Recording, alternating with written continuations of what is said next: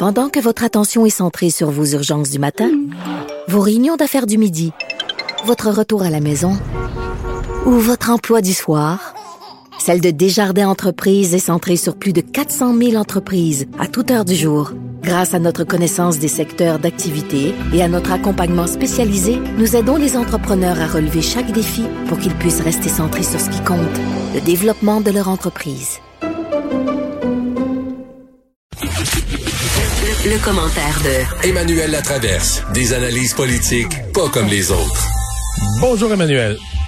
Bonjour. Alors, euh, quelle note tu donnes jusqu'à maintenant au docteur Arruda pour euh, ses réponses convaincantes? Euh...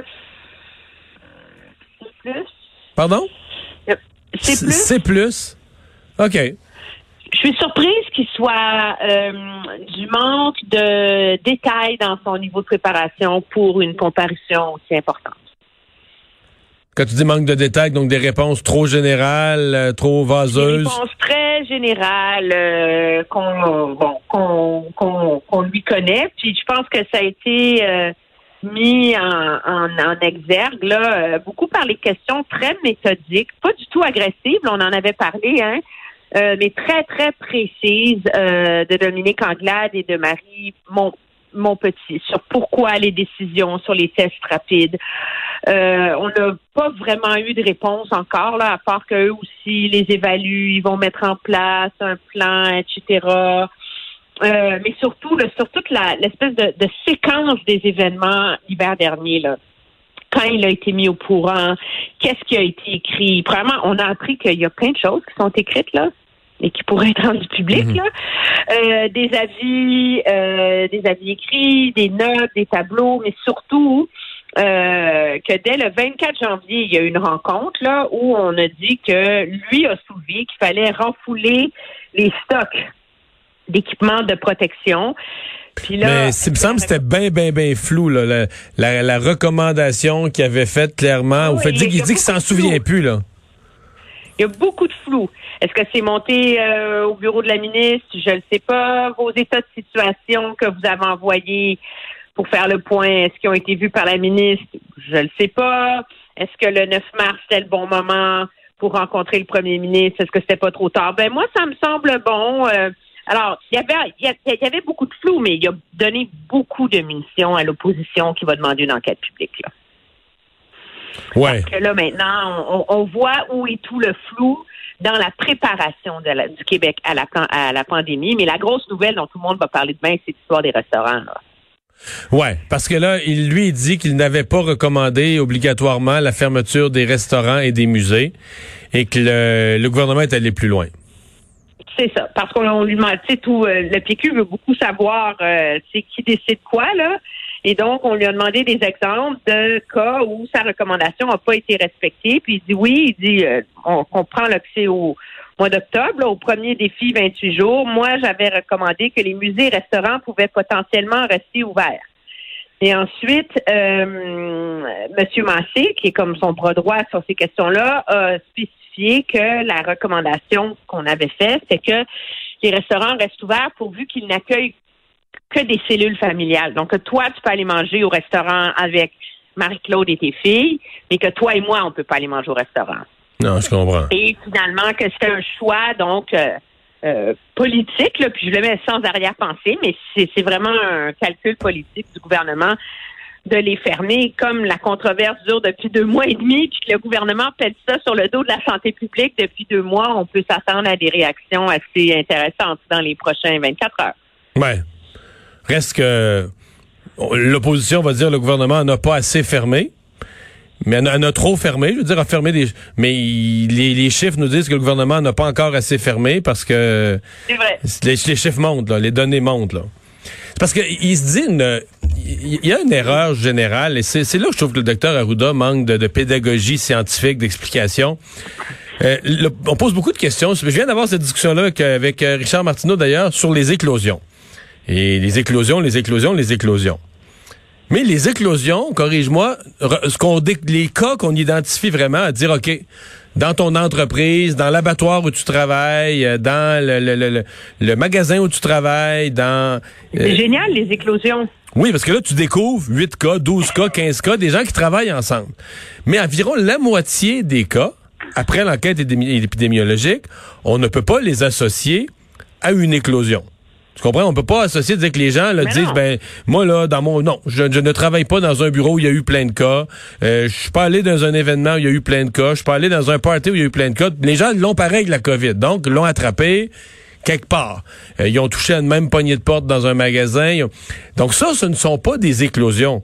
Mais ce sont des exemples où on dit quand tu restes pas chez vous, quand tu vas dans des lieux publics, ben il y a plein, mettons que tu te promènes présentement dans le Grand Montréal, Montérégie, Montréal, Laval, là, il y a plein, plein de monde qui ont la COVID, qui touche à plein de poignées de porte, puis celui qui passe en arrière d'eux risque de l'attraper. Donc, plus tu circules, moins tu restes chez vous, plus tu augmentes le risque. Là.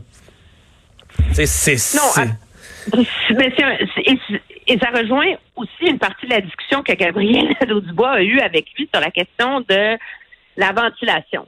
Moi, ça m'hallucine un peu qu'au mois de juin, juillet, on a demandé une étude sur la ventilation. Puis là, on est rendu au 9 décembre, puis elle n'est pas encore complétée. Je veux dire, sérieusement, là, c'est une thèse de doctorat qu'ils sont en train de faire, là. Alors que là, on est à l'étape des études euh, ABC, claires, euh, précis. Euh. fin juin, début juillet, on a demandé à l'INSPQ une étude sur les enjeux de ventilation, la transmission de la COVID, etc. Puis on est rendu au 9 hmm. décembre.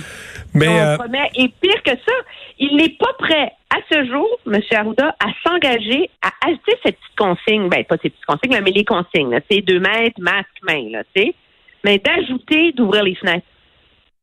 Alors que c'est ça peut pas faire de mal, là. On hmm. entend, là, ça peut pas. Ouais. Alors, mais, mais, euh, il, demeure très flou dans ses communications. Emmanuel, mettons qu'on prend un pas de recul. Bon, là, l'événement, on le regarde, on étudie le mot à mot, mais on prend le recul sur l'impact de cet événement-là. Tu vas me dire, il est tôt, là? Je, regarde ça à chaud encore, mais j'essaie de prendre du recul malgré que c'est à chaud, puis c'est même pas encore fini. Est-ce que c'est pas un désastre? Pour le, puis là, je suis, je suis pas pour le docteur Arruda, sa carrière. Je suis pas pour le gouvernement. Je suis pour la pandémie au Québec, là.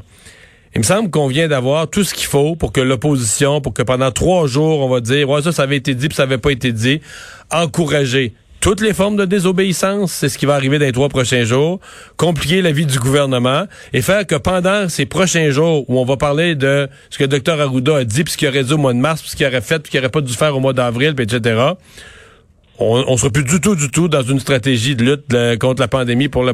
Donc pour le gouvernement, moi. Euh, mais le coup des restaurants, c'est sûr que ça, c'est un désastre, là, en termes de. Mais l'ensemble de l'œuvre. De respecter les consignes sanitaires. Je pense que les différents partis d'opposition avaient différents objectifs. C'est clair que pour le Parti libéral, ils ont un objectif à très long terme. Leur objectif, c'était pas de planter Arruda. Leur objectif, c'était pas de l'humilier. Eux autres, là, ils ont mis de l'argent en fiducie aujourd'hui pour continuer à avoir les moyens de demander et de faire la démonstration dans l'esprit du public qu'une enquête publique va être exigée. Et une enquête publique qui va arriver proche des élections et écœurer du monde du gouvernement Legault.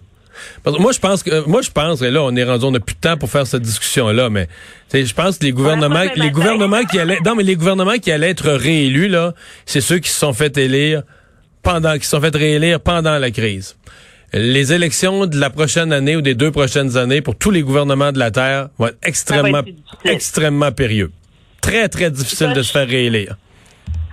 Ça, je partage parce que, tu sais, moi, je suis pas, euh, tu me connais, là, je demande pas des enquêtes publiques à tous les jours, là.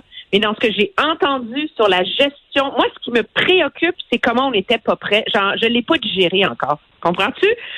Je peux pas m'imaginer les heures qu'on a passées, toi puis moi, à la télé, où j'ai passé à la joute en train de dire le gouvernement nous dit de pas s'en faire, qu'on relayait. Puis finalement, là, ça a comme explosé dans la vie de tous et chacun.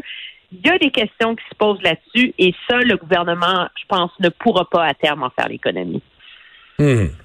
Eh bien, ben quel euh, après-midi, euh, mais ouais, c'est ce qu'on se rend compte comme le docteur Arruda, c'est un c'est un impressionniste, hein, c'est un communicateur fort en formule et en généralité avec un côté artiste, mais les réponses précises et chiffrées des questions précises, là, c'est pas c'est pas son fort et ça l'a pas bien servi cet après-midi. Non, mais ça démontre la valeur de l'exercice, par exemple.